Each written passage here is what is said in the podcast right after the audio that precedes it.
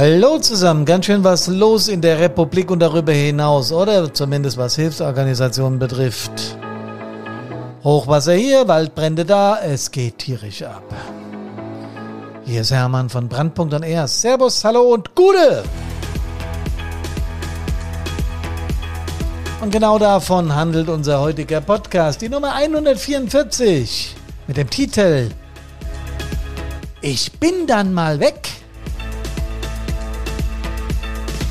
Wenn Feuerwehrleute sich freiwillig in Katastrophengebiete begeben und was Angehörige dazu sagen.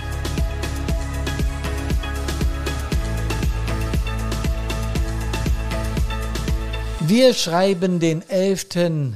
August 2021 und Dutzende von Menschen, Hunderte von Menschen aus unserer Republik, aus den Hilfsorganisationen sind auf dem Weg nach Griechenland in die dortigen Katastrophengebiete, um beim Kampf gegen die ausgearteten Waldbrände oder Brände überhaupt zu unterstützen und zu helfen. Das ist ja, wenn man sich das erstmal überlegt, natürlich eine super, hyper gute Sache. Und jeder, der mal Feuerwehr gemacht hat, weiß ganz genau, hey, es ist wichtig, dass wir uns, wenn Katastrophe ist, unterstützen.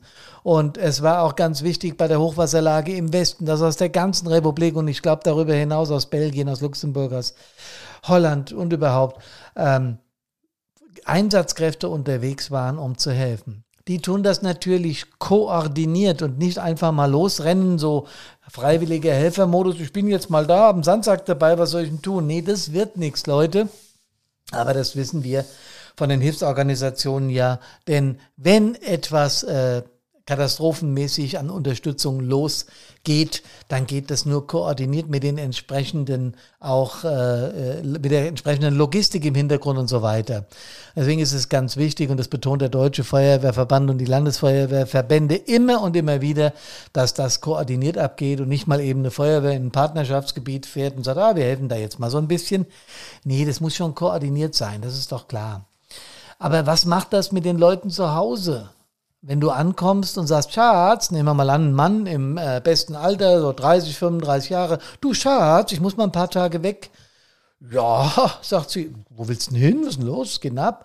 So oder ähnlich fangen doch diese Geschichten an, ja. Und dann kommt der Feuerwehrmann oder die Feuerwehrfrau, in meinem Beispiel ist es jetzt ein Feuerwehrmann, so ins Stottern, ja, wo muss ich denn hin? Äh, du, äh, äh, die haben da ein Kontingent für Griechenland geplant. Da sind doch gerade so ein paar Waldbrände und so, ja, und da soll ich dabei sein. Was? Da willst du jetzt hin nach Griechenland? Spinnst du? Und er wieder voller Begeisterung. Naja, weißt du, wir haben hier ein Hilfeleistungskontingent. In Hessen wird das zusammengestellt. Und das sind 168 Mitglieder aus kommunalen freiwilligen Feuerwehren. Und außerdem sind noch andere Hilfsorganisationen dabei, weil wir uns ja autark verpflegen müssen und versorgen müssen. Und, und alle Kameradinnen sind erfahren und kennen sich aus. Äh, das ist ein Waldbrandmodul. Weißt du, das geht schon. Äh, und die sind jetzt, oder wir sind jetzt bald auf dem Weg nach Griechenland. Das ist so ein rund zweiwöchiger Einsatz. Und wie gesagt, wir sind autark versorgt und haben alles alles dabei, alles gut. Aha, toll, entgegnet die Partnerin. Ah ja, mhm. Wenn Angehörige solche Botschaften hören, dann ist zunächst verschwimmt das Gelaber des eigenen Kerls, weil, oder der eigenen Frau, weil im Kopf plötzlich ein Film abgeht, nämlich ein innerer Film. Und dann sieht er sie nur noch Bilder von der Tagesschau oder vom Heute-Journal oder von welchem Sender auch immer, ist egal. Brennende Feuerwalzen, Rauch über Dutzende von Quadratkilometer. Er hört oder sie die Stimme des Nachrichtensprechers, das halt im Kopf nach. Schlimmste Katastrophen seit Jahrzehnten, Dutzende von abgebrannten Siedlungen, halbe Dörfer hat's weggeflammt. X Menschen sind bereits ums Leben gekommen und darunter Y Helferinnen und Helfer. Tja, in dem Moment, wenn dieser innere Film bei Angehörigen abläuft, ist der familiäre Zoff scheinbar vorprogrammiert. Was willst du denn? Soll ich in Zukunft allein leben? Bist du lebensmüde? Hast ein Testament gemacht? Was soll denn das? Warum begibst du dich in Lebensgefahr? Dein Hobby ist mir manchmal obskur genug. Diese ständige Gefährdungen im Einsatz und jetzt willst du auch noch dahin, wo es besonders stark brodelt. Ja, sag mal, geht's noch? Und so könnte die Erwiderung sein, ja. Tja, was soll denn da Feuerwehrmensch noch erwidern? Naja, wir sind gut ausgebildet, tolles Equipment. Äh, hier in Deutschland ist auch gefährlich im Einsatz. Wir haben exzellente Katastropheneinheiten, viel geübt. Können wir alles. Haben wir auch schon mal gemacht und so weiter. Und du weißt doch, wie oft wir üben und so. Das nutzt in dem Moment nichts. Weil nochmal bei dem Angehörigen ein innerer Film abläuft. Und das ist völlig normal. Und diese Emotionen, die da hochkochen, und die da im Angehörigen abgehen, auch die sind normal. Und die Emotionen des Helfers oder der Helferin, die jetzt da unbedingt mit möchte und eine Menge Motivationsgründe hat, warum sie das tun will oder er, ist auch klar. In unserem Beispiel war es jetzt ein Mann, deswegen bleibe ich jetzt beim er, sonst wird mir das mit dem Gendern zu schwierig. Also er hat dann immer wieder versucht zu erklären, wie toll sie ausgebildet sind und was für wahnsinnig gutes Equipment sie dabei haben und auch die Ausrüstung, die ganze Bekleidung und das ist alles so, die Feuerwehrschutzbekleidung nach europäischem Normstandard und so weiter. Das ist alles so irre und so toll. Er hat aber von seinem eigentlichen Motiv, warum er dahin will, ganz wenig gesagt. Und ich finde es extrem wichtig, denn das Helfen ist uns Feuerwehrleuten ja ins Gen einmutiert, eingepflanzt. Sonst kämen wir ja gar nicht auf die Idee. Es ist schon ein bisschen toll, dieses Gefühl geholfen zu haben. Ja, böse Zungen sagen, das ist Heldentum, was soll denn das? Ja, ein wenig stimmt das. Aber es ist doch auch was zutiefst Menschliches, ein gutes Gefühl dabei zu haben, wenn man jemandem geholfen hat. Wenn eine ältere Dame unsicher an der Ampel steht und äh, guckt, komme ich da jetzt noch rüber oder nicht, und du gehst hin und bietest ihre Hilfe an und sagst, pass auf, soll ich sie über die Straße begleiten? Die Dame sagt voller Freude, oh, das wäre aber sehr freundlich, ich habe so Angst. Und du bringst sie rüber und sie bedankt sich tausendmal und geht dann ihren Weg weiter. Dann hast du automatisch ein gutes Gefühl. Das ist völlig normal und zutiefst menschlich. Und auch das sollten wir unseren Angehörigen in dem Moment sagen.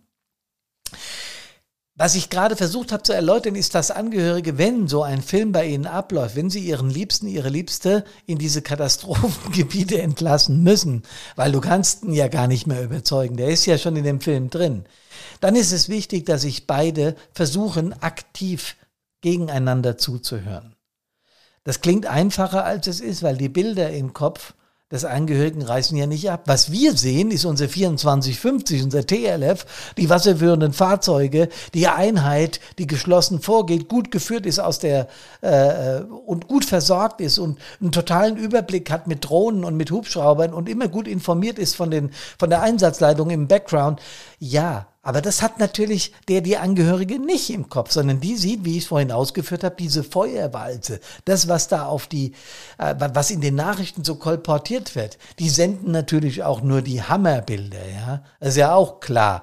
Die wollen ja mit, ihren, mit ihrer Nachrichtensendung möglichst viele Menschen erreichen. Und da braucht es dann schon auch mal einen Anreiz, damit die Menschen zugucken bei Tagesschau heute und so, also bei diesen ganzen äh, Nachrichtenmagazinen und Journalen, heute Journal, Tagesthemen oder wie das alles heißt, ist mir egal.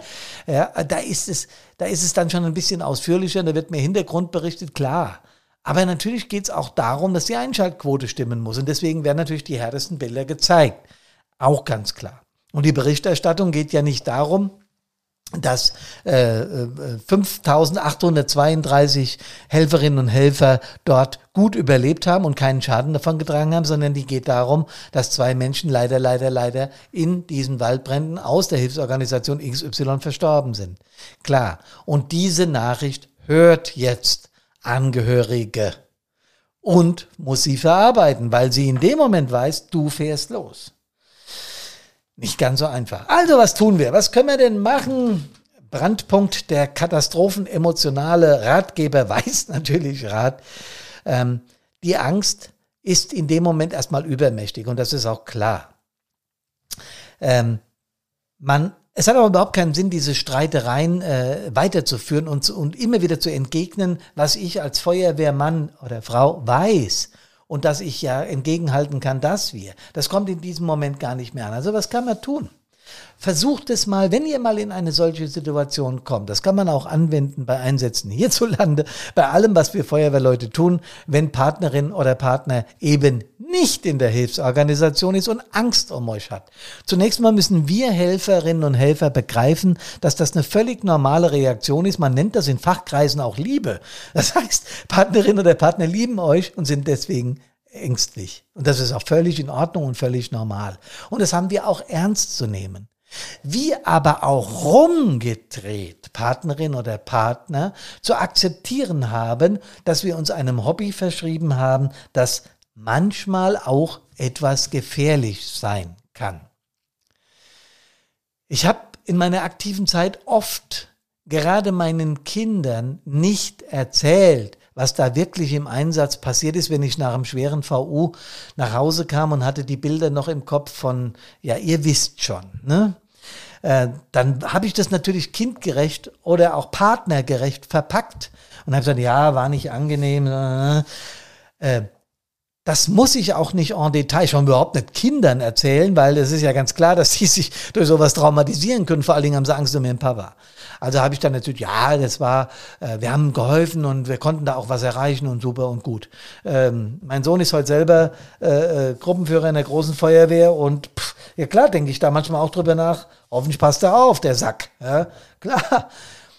Aber was wir immer mal tun sollten oder können, ist gerade in so einem Fall wie jetzt Griechenland oder wie die Hochwasserlage im Westen, wo äh, Einheiten hingefahren sind und wo ja auch die Angehörigen diese reißenden Sturzbäche und diese, dieser kleine Bach, der dann zu einem riesen Strom mutiert und Häuser wegreißt und so im Kopf haben. Was können wir denn machen? Wir können ein Spiel machen, ein ernst gemeintes Spiel. Wir können mal einen Perspektivwechsel machen, gepaart mit meine ehrliche Emotion. Und dann wechseln wir mal die Perspektive und dann erzählt der Feuerwehrmann, Feuerwehrmann mal aus Sicht seiner, Feuer, äh, seiner, seiner Angehörigenperspektive und versucht, die Situation zu, zu schildern, zu sagen, ja, ich weiß jetzt, dass du in Einsatz nach Griechenland gehst und dass du da zwei Wochen bleibst und dass du zwar versorgt wirst, aber ich habe natürlich Angst, weil ich weiß, dass es da Feuerwalzen gibt und weil ich weiß, dass Waldbrände manchmal nicht beherrschbar sind, vor allen Dingen, wenn, wenn der Wind wechselt und so weiter. Das ist mir alles bewusst und kann das aus der Perspektive erzählen. Wenn die Angehörige es dann noch schafft, sich in den Feuerwehrmann zu versetzen, also auch einen Perspektivwechsel zu machen, mal aus der Seite zu berichten, obwohl sie ja gar keine Ahnung davon hat oder nicht viel, nur aus Erzählungen kennt. Aber das macht Spaß, das kann man machen. Und wenn man dann noch versucht, in dieser Situation die Emotion des anderen zu spiegeln, dann kann da sehr schnell ein ganz befruchtetes Spiel draus werden, Nee, das habe ich jetzt nicht gesagt. Ich meine ein, ein Spiel, wo sich auf einmal gegenseitiges Verständnis einstellt und wo man ganz schnell zu der Erkenntnis kommt, ja klar, ja klar, ihr seid gut ausgebildet. Natürlich. Und ihr habt das im Griff. Und ihr habt da, da Hubschrauber und Drohnen im Einsatz, die von oben drauf schauen. Und ihr wisst, wenn ein Windwechsel kommt, da sind Einheiten da, die das Wetter beobachten und rechtzeitig warnen. Und ihr geht zurück. Und wenn man es mal ins Verhältnis setzt, wie viele Kameradinnen und Kameraden gesund wiederkommen, ja klar, ja klar, aus der Sicht betrachtet ist es gar nicht mehr so dolle gefährlich, wie ich es mir vorgestellt habe. Und wenn dann der Feuerwehrmann, in unserem Fall der junge Mann mit 30, 35 Jahren, sagt, ja klar, du sitzt hier zu Hause, du wartest ständig auf meine SMS, auf meine WhatsApp, wie es mir geht, vielleicht habe ich auch mal gerade keinen Empfang da oder irgendwas und dann kriegst du keine Nachrichten, wirst nervös, das kann ich absolut verstehen. Ja, und du bist ja hier gezwungen, auf meine Nachrichten zu warten. Du bist untätig, ja. Du hast überhaupt keine Möglichkeit einzugreifen oder irgendwie irgendwas zu machen, weil du weißt, der ist ja hier ein paar tausend Kilometer weg mit seiner Einheit und ist da im Einsatz. Klar, natürlich ist es logisch, dass du Angst um mich hast. Und wenn man das mal versucht, gepaart auch sich da rein zu fühlen, wie fühlt sich denn der Partner, die Partnerin. Wie fühlt sich denn Feuerwehrfrau oder Mann? Denn wir trainieren ja ja aus, ja ein, um solche Einsätze zu fahren. Und es wäre ja geradezu unlogisch, Kameradinnen und Kameraden. Es wäre geradezu unlogisch, wenn wir sagen würden, ah nee, da muss ich nicht hin. Jeder, der eine solche Erfahrung aus einer Feuerwehr heraus mit seiner Einheit einmal machen kann, eine Katastrophenerfahrung oder so, das ist natürlich nichts Angenehmes, machen wir uns nichts vor. Und natürlich wäre es besser, wir müssten sowas überhaupt nicht erleben, aber unser Klima hat nun mal anders entschieden. Ja, und woran das jetzt liegt, darüber will ich überhaupt nicht philosophieren. Aber eins weiß ich ganz genau. Wenn ich mich in mein Kind, meine Partnerin, meinen Partner versetze und weiß, was der ausstehen muss, wenn wir im Einsatz sind, und ihm das kommuniziere, dass ich dafür Verständnis habe, dann habe ich die halbe Miete, Leute. Definitiv die halbe Miete. Und wenn meine Partnerin dann noch bereit ist zu sagen, ja klar, ihr übt das ganze Jahr, ihr habt echt ein geiles Equipment, ihr habt Millionen Werte in eurer, eurer Feuerwache stehen, ja, je nach Größe oder Hunderttausende. Aber allein so, ein, so eine Drehleiter kostet da zwischen 700.000 und einer Million. Und wenn ich darüber nachdenke, ja klar, klar, dann, dann verstehe ich auch, dass du das eigentlich machen musst, mal abgesehen davon, dass du den Menschen dort in Griechenland oder je nachdem, wo die Katastrophe gerade stattfindet, hilfst. Das kann ich absolut nachvollziehen. Äh, und wenn man so aufeinander zugeht und beide ihre Ängste und Sorgen und Nöte, ihr wisst schon, Emotionen, schildern, dann ist viel gewonnen dann ist viel erreicht. Und wenn man dann noch äh, dem Partner schildert, was alles getan wird, um die Einsatzkräfte vor Ort zu schützen, wie die Koordination ist, welche Führungseinheiten da sind, welche Versorgungseinheiten mitfahren äh, vom Sanddienst oder was weiß ich, THW, wer alles dort ist, um Hilfe zu leisten und wie gut das organisiert ist. Wenn man das noch ausführlich schildert, ja, dann kann ja nichts mehr schiefgehen. Was wünsche ich euch denn heute? Ich wünsche natürlich, dass alle Einheiten, egal wo sie tätig sind, im normalen Einsatz oder im Katastrophenschutzgebiet, gesund wieder nach Hause zu ihren Liebsten zurückkehren. Und ich wünsche mir, dass ihr miteinander sprecht und diese Dinge, wenn sie denn vorkommen, aus der Welt räumt. Denn eines ist klar, wir werden auch nicht in Zukunft von diesen Dingen verschont bleiben. Dafür wird unser Klima schon sorgen. Ist leider so, aber nicht zu verändern. Macht's gut und kommt gesund wieder, ne? Aus Griechenland. Servus, hallo und Gude.